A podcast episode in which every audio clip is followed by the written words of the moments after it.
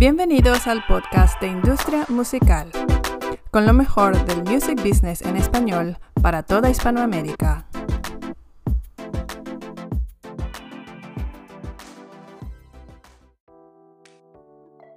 Bienvenidos al podcast de Industria Musical. Yo soy Julia Hernández y aquí les traemos las noticias más relevantes de la industria de la música para la semana que cierra hoy 20 de mayo de 2022. DistroKid se mueve a la distribución de vídeo con lanzamiento de DistroVid.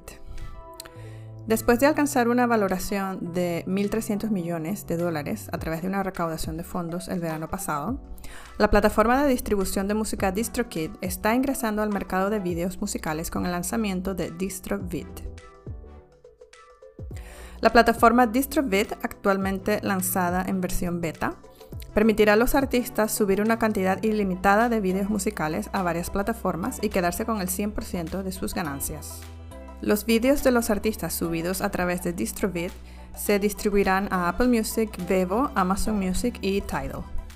Los artistas también tendrán la opción de distribuir a DistroVid Gallery, una colección de todos los vídeos musicales enviados a DistroVid. Al igual que en DistroKid, DistroVid ofrecerá espacios para artistas adicionales para aquellos que suban contenido.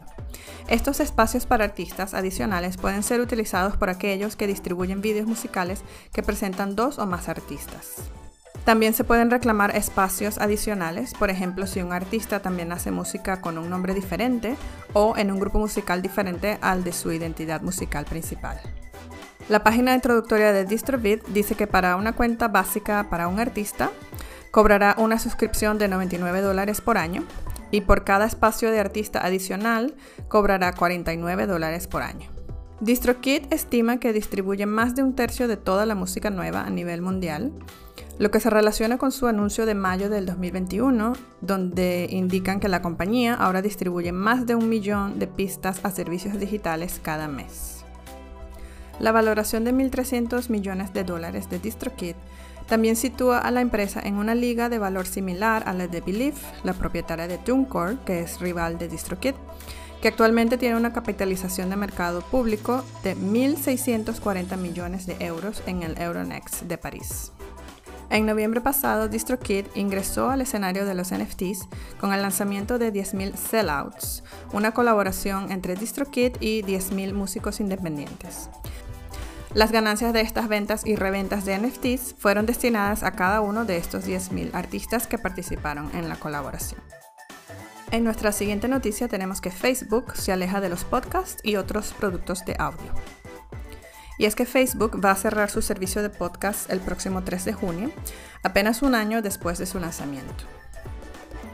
El gigante de las redes sociales le dijo a TechCrunch que también suspenderá su función Soundbites de audio de formato corto y su centro de audio en las próximas semanas. Facebook también integrará su oferta de Live Audio Rooms, que es su clon de Clubhouse, en su experiencia de Facebook Live.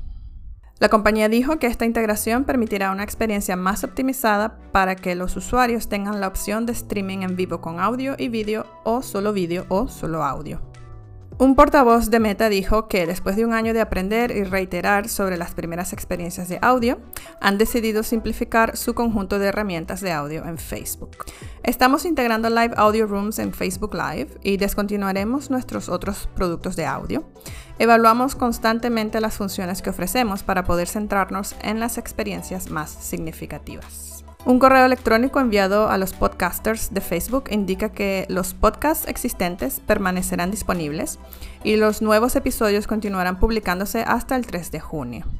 Pero a partir de la semana pasada los usuarios no podrán vincular ni publicar nuevos podcasts.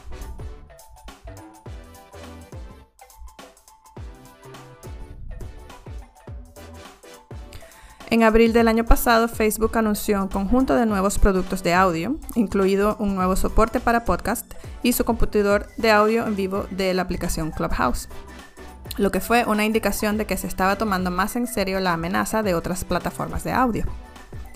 Ahora, apenas un año después de que Facebook comenzara su incursión en el podcasting y las funciones de audio, la empresa se está alejando de ellas. Un informe reciente de Bloomberg indica que la empresa matriz de Facebook, Meta, está dando prioridad a los proyectos de video corto por encima de otras iniciativas, probablemente debido a la creciente competencia de la popular aplicación TikTok. El mercado de audio en vivo todavía está dominado en gran medida por las aplicaciones Clubhouse y por Twitter Spaces, los cuales continúan desarrollando más funciones. Continuamos con la noticia de que Apple descontinúa el iPod por completo después de más de dos décadas. El pasado martes 10 de mayo, Apple anunció que descontinuará el iPod Touch, el único modelo restante de los reproductores portátiles de MP3 que cambiaron la forma en que las personas consumían música después de su presentación en 2001. Según una publicación del blog de Apple, el iPod Touch estará disponible hasta agotar las existencias antes de ser retirado totalmente. En un comunicado, el vicepresidente senior de marketing mundial de Apple, Greg Joswiak, dijo que el iPod impactó más que solo la industria de la música. También redefinió cómo se descubre, se escucha y se comparte la música. Continuó enfatizando que el espíritu del iPod sigue vivo a través de los dispositivos que lo sucedieron, incluidos el iPhone, Apple Watch, Home iPod Mini y el iPad, todos los cuales incluyen capacidades de reproducción de música. Presentado por primera vez el 23 de octubre del 2001, el iPod original de 6.5 onzas era capaz de almacenar mil canciones y tenía una duración de batería anunciada de 10 horas. Le siguieron el iPod mini de 3.6 onzas en 2004, el iPod Shuffle y el iPod Nano en 2005 y el iPod Touch en 2007. El iPod fue el producto más vendido de Apple antes del iPhone. En abril de 2007, la compañía anunció la venta de su iPod número 100 millones, mientras que en junio de 2011, el director ejecutivo de Apple, Tim Cook, reveló que había vendido más de 300 millones del dispositivo. Aquellos interesados en tener en sus manos uno de los iPod Touch finales pueden comprar uno a través de apple.com o en persona en las tiendas Apple Store y en los distribuidores autorizados de Apple. Continuamos con una noticia sobre social media y es que TikTok repartirá los ingresos publicitarios con algunos de sus creadores. TikTok finalmente compartirá los ingresos publicitarios con los creadores más populares dentro de su plataforma, específicamente aquellos detrás del 4% de los vídeos con mejor rendimiento. Antes de su presentación New Fronts 2022, la plataforma presentó TikTok Pulse, un nuevo programa de anunciantes similar al YouTube Select. Ambos programas agrupan contenido de alto rendimiento y creadores que, de manera crucial, son catalogados como seguros, por lo que las marcas pueden sentirse tranquilas de publicar anuncios en algunas de estas cuentas y vídeos más grandes de las plataformas. En el caso de TikTok Pulse, la plataforma publicará los anuncios de las marcas en el 4% de los vídeos más atractivos en 12 categorías, que incluyen, entre otras, belleza, moda, cocina, juegos y libros. Los anuncios de Pulse serán contextuales, lo que significa que TikTok tiene como objetivo colocar anuncios deportivos en vídeos deportivos, anuncios de belleza en vídeos de belleza, etc. Y debido a que estos anuncios se ejecutan directamente en el contenido de los creadores, Pulse es oficialmente la primera iniciativa de monetización de TikTok que divide los ingresos con los creadores. TikTok dice que la división con los creadores será 50-50. TikTok dice que cuando Pulse comience a implementarse con un grupo de anunciantes en los Estados Unidos, solo por invitación en junio, los creadores con al menos 100.000 seguidores serán elegibles para obtener ingresos de los anuncios que se ejecuten en su contenido. Aquellos con menos de 100.000 seguidores aparentemente serán elegibles, al menos por ahora, pues TikTok dice que el límite de, de 100.000 será para la etapa inicial de la monetización de Pulse. La compañía dijo en su blog, nos enfocamos en desarrollar soluciones de monetización y mercados disponibles para que los creadores se sientan valorados y recompensados en TikTok. La monetización actual de TikTok para los creadores se realiza en su totalidad a través de su Creator Fund, que tiene serios inconvenientes que limitan el potencial de ingresos de los creadores. Ahora que la plataforma está probando un enfoque más al estilo de YouTube, es posible que los creadores puedan comenzar a ganar mucho dinero si la división de ingresos termina siendo favorable.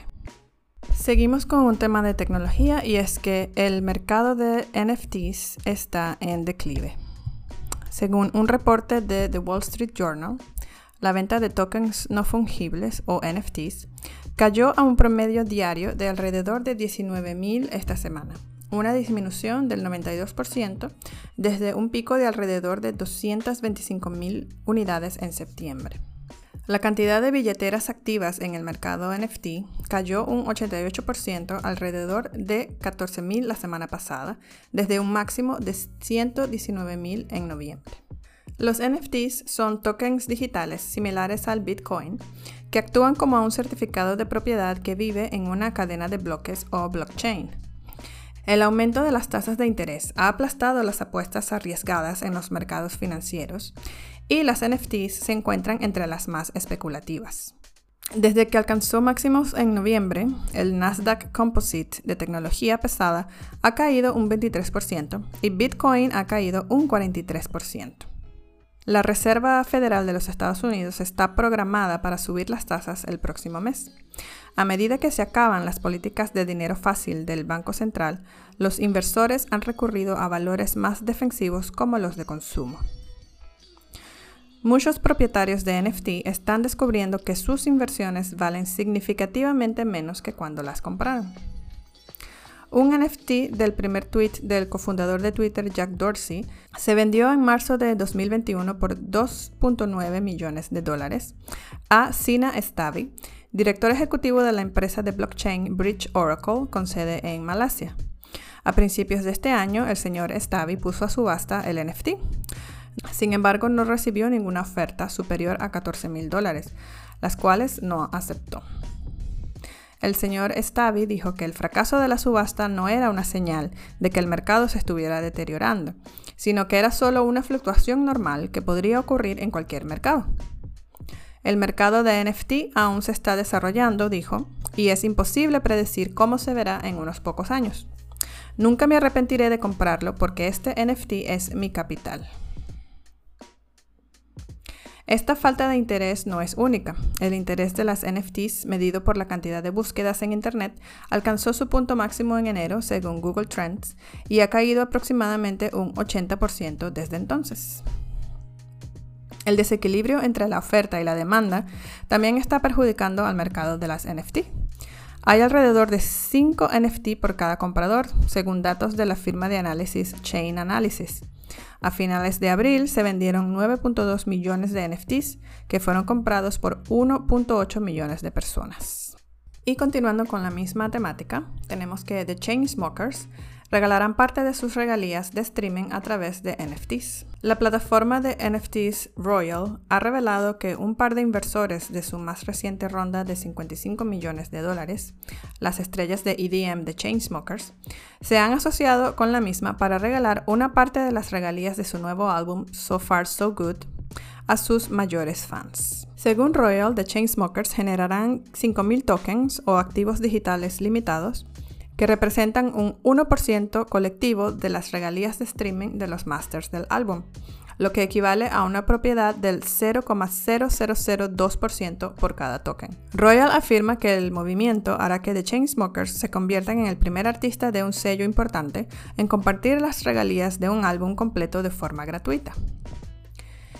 En una publicación de su blog publicada por The Chainsmokers sobre por qué decidieron asociarse con Royal en este sorteo, describen a los archivos digitales limitados como tokens que tienen derechos musicales y beneficios adicionales integrados en ellos.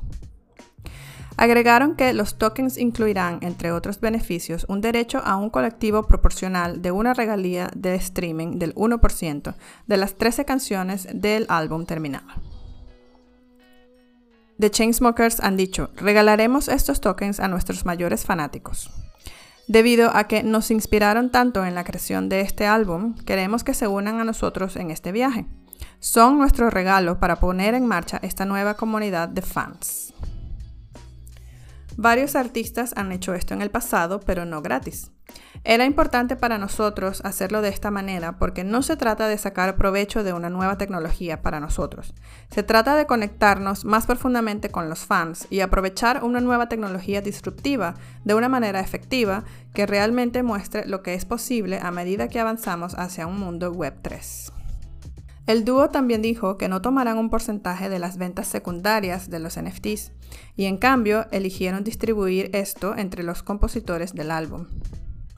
Esto significa que el 7% de regalías netas que habrían recibido por cada venta secundaria, que normalmente se reserva para los creadores del NFT, ahora se pagarán a los demás compositores del álbum. La semana pasada comentábamos que la banda británica Pink Floyd se encontraba buscando un comprador para su catálogo musical. Pues bien, esta semana ha salido a la luz que tanto BMG como Warner como One Media se están disputando el catálogo de Pink Floyd. Según un reporte del Financial Times, tanto Warner Music Group como BMG, respaldada por el fondo KKR, se encuentran entre las compañías que compiten por ese acuerdo y que las ofertas superan la marca de los 500 millones de dólares. La compañía One Media IP Group, con sede en Londres, ha anunciado que ha ofrecido formalmente comprar una participación del 1% en el catálogo de música de Pink Floyd por 3,5 millones de libras esterlinas, lo que confirma que cualquier acuerdo realizado en torno a los derechos de la legendaria banda será otra transacción de cientos de millones. De hecho, algunos consideran que el precio inicial sugerido de 350 millones de libras esterlinas podría estar en el extremo inferior de lo que se puede asegurar en esta operación gigantesca. Según personas familiarizadas con las conversaciones entre la banda y las compañías, el precio del acuerdo tiene el potencial de superar lo que Sony Music pagó por la música grabada y los catálogos editoriales de Bruce Springsteen, cuyo precio se especula que superó los 500 millones de dólares. Si Pink Floyd llega a un acuerdo para vender su catálogo y el precio supera lo que Sony le pagó a Springsteen, haría de este acuerdo la mayor venta por catálogo de un solo artista hasta la fecha. En un comunicado, One Media IP Group dijo que había hecho una oferta a través de su esquema Harmony IP, que está diseñado para asociarse con artistas, productores y propietarios de contenido al realizar adquisiciones porcentuales en flujos de ingresos por catálogo y regalías. Si se convirtiera en accionista de los derechos de la banda, el CEO de la firma, Michael Infante, dijo que también proporcionaría el uso de su sistema antipiratería, beneficiando a quien se quedase con el 99% restante. Y aquí concluimos nuestro resumen de esta semana. Muchas gracias por acompañarnos y hasta la próxima. Gracias por escuchar el podcast de Industria Musical. Te esperamos la próxima semana con mucho más de lo mejor del music business en español para toda Hispanoamérica.